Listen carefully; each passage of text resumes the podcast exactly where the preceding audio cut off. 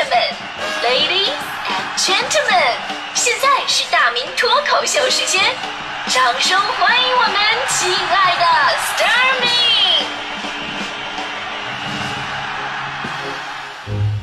好，欢迎各位来到今天的大明脱口秀，我是大明。呃，前不久呢，回了一趟我当年工作的城市温州，这个地方啊，我有很多美好的回忆，至今呢，我都想不起来了。我，呃，真的这些年记忆力越来越差，我我就不禁感叹，我说小的时候我怎么那么厉害呢？课文我都是怎么背来的？刚才不是说我回温州了吗？在温州的朔门街附近呢，是著名作家朱自清的故居。一九二三年的那会儿啊，这个朱自清在这个温州中学的前身那个学校当过老师。你看这个我就记得特别的清楚，特别感谢百度啊！这 啊，那天晚上我在那遛弯的时候，正正好路过，我看着朱自清的故居啊，我就想到了以前上学那会儿他的文章。因为咱们语文课本你发现没有，特别喜欢收录朱自清的东西，《背影》啊，《荷塘月色》《绿》《匆匆》《春》。尤其是《背影》这一篇，讲的是父子之间那种特别质朴，但是却又温暖的那种感情。我还记得当年老师在给我们讲这个课文的时候啊，还说：“哎呀，你们太小了，现在看也许不会感动啊。等你们长大了，等你们父母都父母都老了的那一天，你再看这篇文章会特别的感动。”其实我特别想说的是，老师你太小看我们了。其实当年我看《背影》这篇文章的时候，看到最后我已经眼泪夺眶而出了，因为后边写着背诵全文。上学上过这么多年，课文里边学过最伤感的一句话就是背诵全文。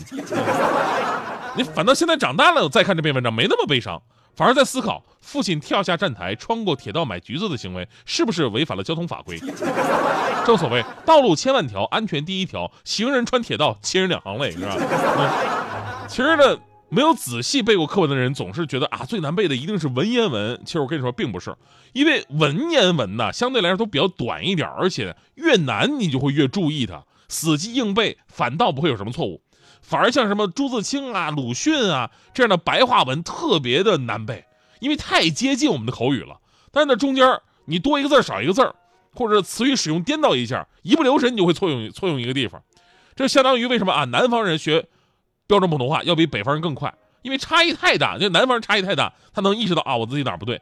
北方人语音太接近啊，总觉得自己可对了呢，对不对？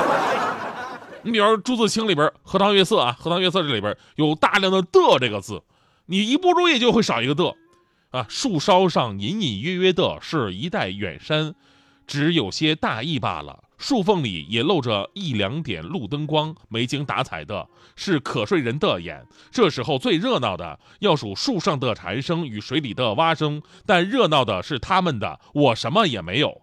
老师说：“哎，你少个的啊，你根本反应不过来，我的少哪儿了？我这，这是我当年特别痛苦一个地方。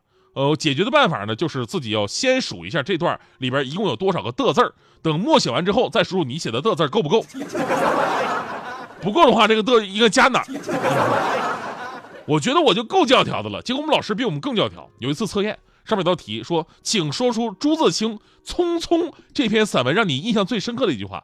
我写的是：去的尽管去了，来的尽管来着，来去的中间又是怎样的匆匆呢？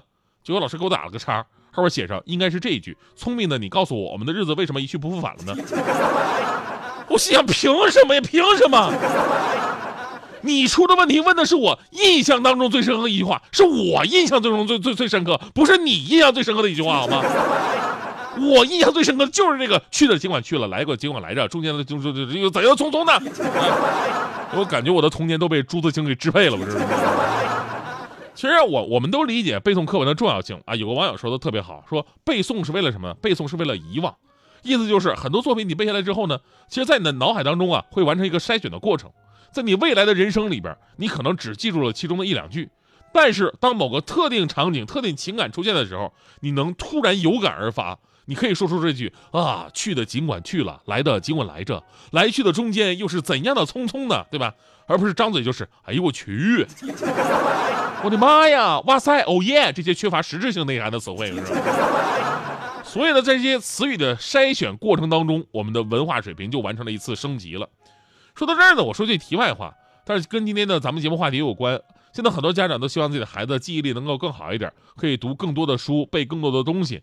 啊，以前是一目十行叫神童，现在这都嫌慢了，最好是一目十本儿。所以你看这些年来呢，一直有一些所谓啊提高记忆力的培训班，很多都没什么科学依据。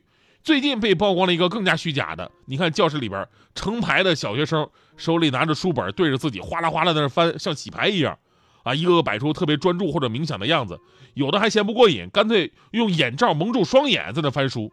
对此呢，有个特别学术的名词解释，叫做量子波动速读，啊，最近特别火。它号称不需要用人眼观看，利用什么？HSP 高感知就可以让人在一到五分钟之内读完一本十万字的书籍。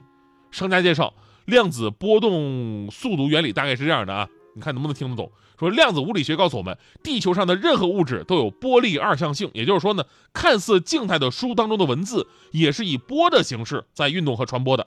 书中的文字和波动传到大脑的孩子的大脑当中之后，被训练过的大脑可以接受这种波动。然后呢，将波形转为图片，啊，对对此我真的是我很难深深入解释。咱们说这个动物啊，为了方便看见这个世界，用几亿年的时间进化，啊，出现了眼睛。到你这儿看书又回到用第六感，搞伪科学骗人啊！除了利用偷看等魔术手段作为这个作弊的方法之论，那就是生造理论。生造理论强行寻找事物间的关联，伪造因果联系。这个其实特别简单，有网友说了，说这个方法不算快，你学我的。晚上睡觉的时候呢，用书做枕头。由于睡觉的时候大脑处于一种特殊的状态，书本当中的内容容易与脑神经细胞的原子发生量子纠缠。处于量子纠缠的脑细胞呢，能把书本当中的内容以两种不同的状态呈现。由于书与大脑之间的距离小，书中的内容还可以量子隧道穿到大脑皮层里边，因此学习效果是白天学习的两倍。啊，还有一种方法就是直接生吃书本，在胃中书本被胃酸分解，在大肠、小肠里边，细菌将书本知识活性激发，由神经传入大脑间接吸收，学习效果更加美好。你这不就是一本正经的胡说八道吗？对吧？所以呢，回到咱们刚才总结的啊，其实背东西啊是一个筛选的过程，记忆不是最重要的，最重要的是你要学会思考。咱们说未来的科技发展能发展什么样啊？我能设想一下，一定可以做到把。知识信息量变成穿戴设备，甚至是芯片，直接植入到我们的大脑当中，一定能做到的。那个时候，你在什么背什么课文啊，什么呃什么什么公式啊，查找什么资料啊，其实，在自己的人脑当中想一下就能搜索得到了啊，不用那么长的时间去背。但是我们一定做不到的是什么呢？就是我们如何分析和利用这些知识的能力，从而决定了你是一个怎样的人。所以呀，这才是我们真正要学会的能力。所以现在我们在背课文的时候，除了死记硬背，也去想想文章当中的那些美景啊，作者的感情啊，你会有更多的获得。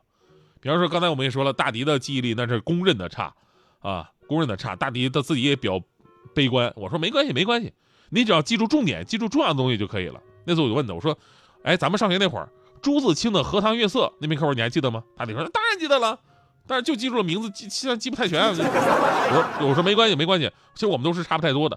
你能说一句朱自清《荷塘月色》里边你印象最深刻的一句话吗？你能说这就行了。大迪当时就说啊，那这简单，特别自信，想都没想脱口而出，我像只鱼儿在你的荷塘。我像只鱼儿在你的荷塘，只为和你守候那皎白月光。有过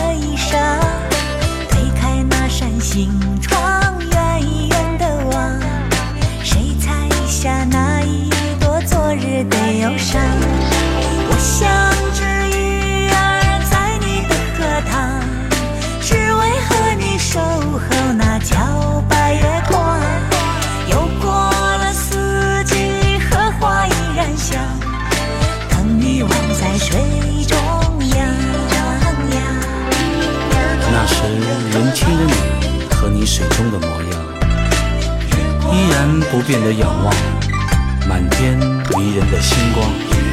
谁能走进你的心房，采？下一朵莲，是那夜的芬芳，还是你的发香？